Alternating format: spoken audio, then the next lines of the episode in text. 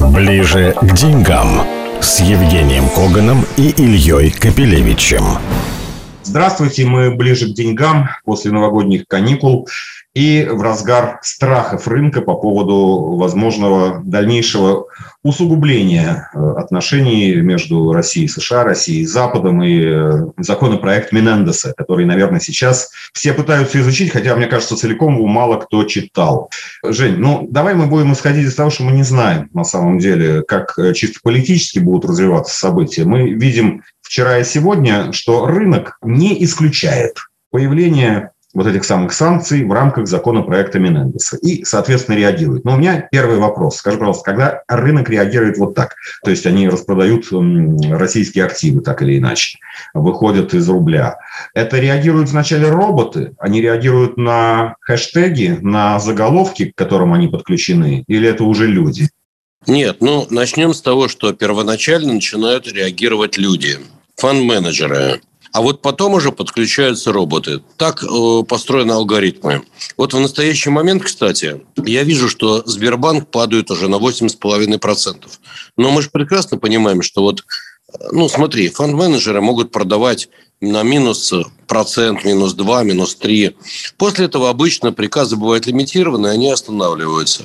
После этого начинают продавать уже роботы. Вот я сейчас убежден, что Сбер начинает продавать роботы. Это первое. Второй очень важный момент. Дело в том, что сейчас наверняка мы видим технические распродажи. Что это значит? Маржин колы. Дело в том, что любые бумаги, особенно такие, как Сбер, например, они торгуются еще и на марже. И в данный момент, когда падение составляет 5, 6, 7%, начинаются маржин-колы. Ну, вообще шикарная ситуация для того, чтобы прикупить. Но, как говорится, для этого нужны очень сильные, я бы даже сказал, стальные доспехи, скажем так. Доспехи. Э, хорошо, а вот э, у тебя есть такие доспехи? Твоих доспехов хватит, например, на покупку сейчас? Ну, конечно. А я сейчас, честно говоря, как раз Сбер и покупаю. Я считаю, что Сбер уже падает много дней. Сбер относительно других банков. Кстати, начинается сейчас сезон отчетности по банкам. И я вижу, что Сбер очень неплохо смотрится относительно всех большинства мировых банков на, на порядке дешевле их. У него и бедомаржин очень высокий. Скажем так, мы вспоминаем царя Соломона, у которого было написано на кольце, что и это пройдет. Я думаю, что рано или поздно все о чем-то договорятся. А то, что сейчас паника, ну, наверное, это и хорошо с точки зрения инвестора, который ждет момента для захода. Паникеров много, новых счетов много инвесторов много. Но многие посчитали, что нужно, скажем так, покупать некоторые бумаги. Многие это сделали до марже. Вот сейчас, наверное, это интересно покупать данные бумаги. Ну, в общем, ты как бы политический оптимист, но я хочу вернуться э, к чисто, так сказать, техническому, если угодно, материально-техническому анализу того, что может быть. Потому что все-таки рынок и деньги, они должны предусмотреть риски. Ну, так вот, если говорить о том же Сбере, у него есть самые большие шансы в том случае, если законопроект будет Менендеса будет не только принят, но и приведен в действие, потому что его принятие тоже не означает мгновенного введения этих санкций.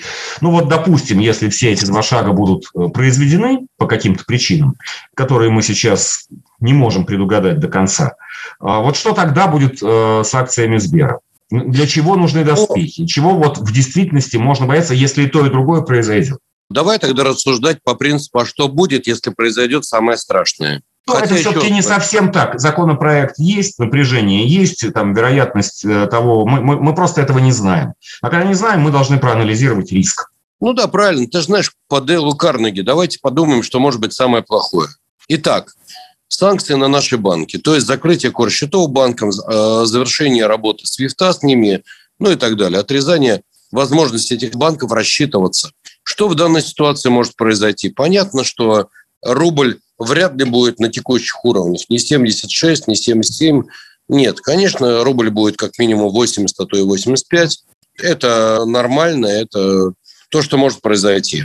Второе. Понятно, что российские ценные бумаги, и в частности акции этих же самых банков, то есть и ВТБ, Сбера и других, понятно, что они на это отреагируют очень жесткими падениями. Сколько? Ну, сказать сложно. Там же мы понимаем прекрасно, что кроме игроков есть еще и роботы, они начинают играть по тренду, поэтому можем увидеть еще падение на 10, на 15, на 20, на даже на 30 процентов легкую. А с точки зрения бизнеса этих банков, все-таки бизнес Сбера в основном э, расположен в России. Они даже европейские активы свои продали. Ну, бог с ним не будут они, допустим, обслуживать какие-то внешнеэкономические сделки. Акции Сбера в России торгуются в рублях. Вот э, такое изолированная, изолированная работа э, Сбера и функционирование этого рынка, оно будет нарушено или не сильно нарушено? Да нет, конечно, все будет нарушено. Если таковое произойдет, то понятно, что будет нарушено многое. Во-первых, система расчетов. Во-вторых, не забываем, что тот же Сбер торгуется в рублях и в долларах. Есть э, акции, есть GDR, есть конвертация GDR в акции, акции в GDR – это нормальная работа. Понятно, что если санкции по полной программе будут включены, то это не даст возможность производить конвертацию, не даст возможность осуществлять нормальную торговлю заставит многих делать очень некорректные действия и так далее и тому подобное. Другое дело, что я практически, еще раз говорю, убежден, что этого не будет, этого не произойдет. Причины разные. Дело в том, что Америка не будет подталкивать Россию к конфронтации, а по сути врубить все эти санкции против финансового сектора и против руководства страны – это отрезать возможность для диалога. Американцы достаточно личные люди, они этого делать не будут. Жень, еще вот важный вопрос, мы так сейчас от конкретики к какому-то общему еще одному важному вопросу перейдем. Вот э, все-таки и я понимаю, и многие понимают, да, что могут быть э, совершенно разнообразный и длинный, может быть, список санкций на те или иные организации, субъекты экономики. Но если говорить в целом про, про страну, если мы продолжаем экспортировать на мировой рынок нефть, газ, цветные металлы, э, по многим из которых мы занимаем ключевые доли э, на рынках, то так или иначе все равно в страну будут поступать валюта, и в целом там могут вырасти комиссионные расходы, но полной финансовой блокады не произойдет. Я не по всем позициям могу сказать, но доля наша на нефтяном международном рынке – это 11%. По газу, э, вероятно, еще больше. Скажи, пожалуйста, вот в самом худшем сценарии можно ли предполагать, что нам реально перекроют валютный поток. То есть откажутся от нашего экспорта. Полагать можно все, что угодно. Мы живем совершенно в сумасшедшем мире, но нефть, в частности, так же, кстати, как и газ, это очень неэластичные продукты. Что это значит? Даже если 1, 2, 3 процента мирового производства прекратятся поступать на мировой рынок, то цена может улететь ну, реально очень высоко. А если Э, нам затруднять расчеты, то по сути своей можно ожидать, что цена будет на завтра 150, 180, 200. Поэтому, понимаешь, американцы не идиоты. Поэтому еще раз говорю, э, ударить по своему экономическому росту, ну просто убить его. Потому что если цена на нефть будет даже 120-130 долларов за баррель, это очень много. 150 – это катастрофа для огромного количества отраслей. Это банкротство большое количество предприятий. 200 ну, это страшный удар по экономике той же самой Америки, которая не только представлена нефтяными компаниями, но и, самое главное, теми, кто потребляет и для кого это часть себестоимости. И, в частности, разогнать свою инфляцию. Мораль. Не верю. В чемпионате мира по стрельбе в коленку американцы занимают не первую позицию. Причем стрельбе в коленку собственную, я имею в виду. Ближе к деньгам с Евгением Коганом и Ильей Капелевичем. Евгений, ну мы вот, э, да, э, обсудили нашу долю на рынке нефти, нашу э, долю на нефти на рынке газа, и как-то логически рассуждая, приходим к ощущению, что совсем уж страшных санкций, ну, скорее всего, не может, потому что это может привести к тяжелейшим последствиям, в том числе для западной экономики, кстати, к европейской, в первую очередь, американской во второй. Вот если бы всерьез рынок предполагал, что могут вводиться ограничения на нефтяной и газовый экспорт, то мы, наверное, увидели бы, наверное, увидели бы резкое движение нефтяных цен наверх э, на фоне ну, падения. Но ну, разум... что-нибудь подобное происходит или нет? Нет, ну смотри, цены на нефть, естественно, растут, но в рамках вообще общего повышательного тренда, то есть цена на нефть была бы сейчас не 84-85, а, к примеру, как минимум 100. Поэтому я думаю, что, смотри, игроки на рынке, они люди циничные. и они прекрасно все понимают. Поэтому они настроены ну, на то, что, скорее всего, рано или поздно стороны договорятся. И то, что сейчас происходит, это некое повышение ставок. Вот мы с тобой, так сказать, встретились в темном переулке. Ты кричишь, почему я в шляпе, а я кричу, ну пойдем выйдем. Ну и так далее. Мы начинаем засучивать рукава, ты начинаешь кричать, держите меня, а то я ему покажу Кузькину мать. Жень, ну, такие, нас... такие разговоры, к сожалению, э, в темном переулке нередко заканчиваются и дракой, что вот, так сказать, применительно к тому уровню, на котором сейчас идет дискуссия, не хотелось бы даже предполагать. Вот. А, но я вновь вернусь к э, таким простым э, выводам. Значит, дальше целый ряд наших слушателей, граждан и твоих, так сказать, фолловеров, они в том числе покупают иностранные ценные бумаги, пользуются для этого разными инструментами. Ну вот, например, прославившийся Interactive Broker, реально популярный в этих кругах. Ты бы предложил людям свернуть лучше там позиции, а то вдруг там вот там вот все заморозит на всякий случай. Нет, я бы не предложил этого делать по одной причине.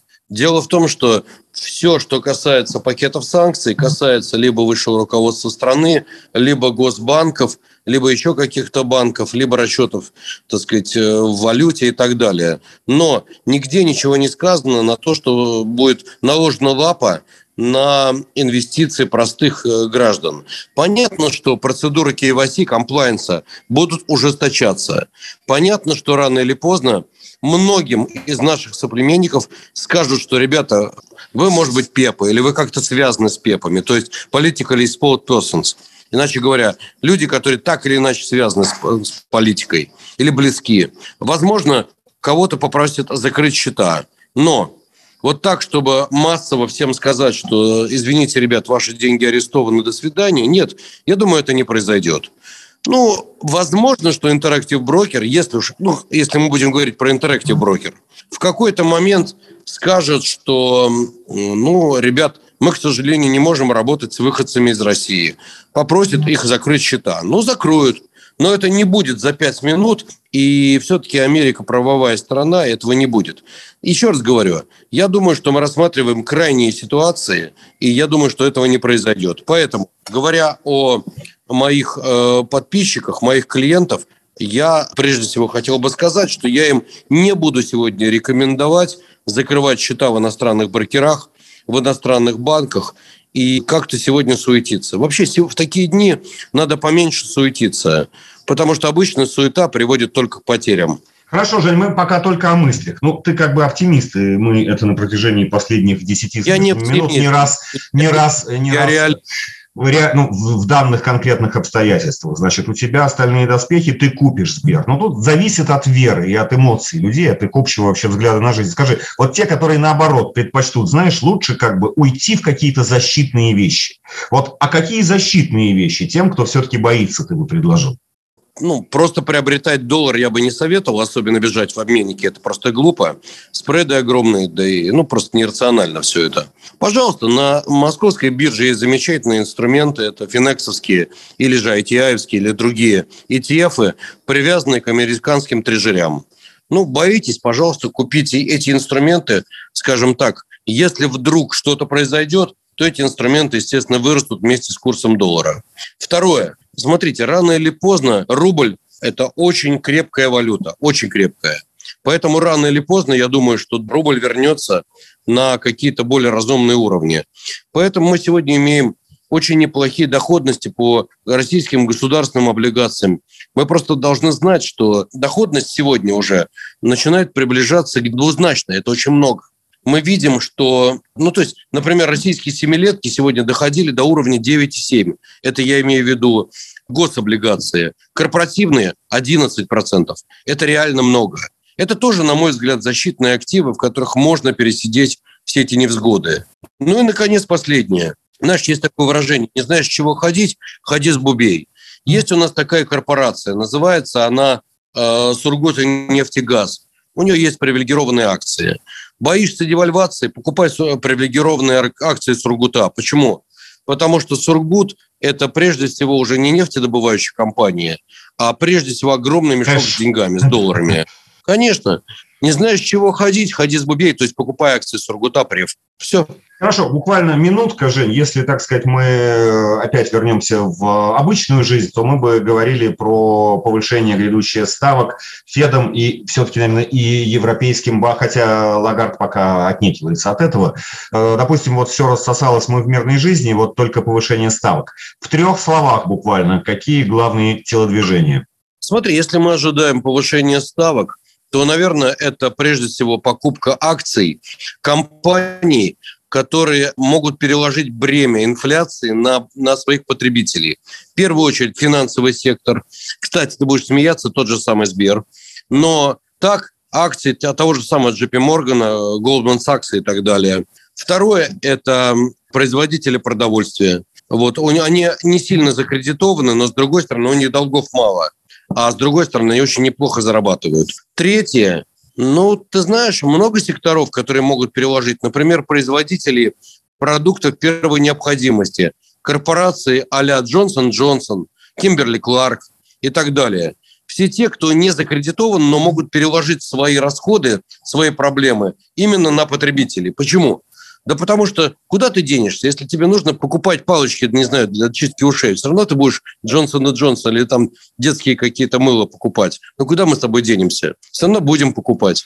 В общем, ближе, ближе Но... к жизни и ближе к земле это и будет сегодня ближе к деньгам, да? Согласен, именно так. На этом мы закончим. Мы были ближе к деньгам с Евгением Коганом, автором и ведущим популярного финансового телеграм-канала «Биткоган», профессором Высшей школы экономики. Счастливо! Всего самого доброго, всего хорошего, счастливо. Ближе к деньгам с Евгением Коганом и Ильей Капелевичем.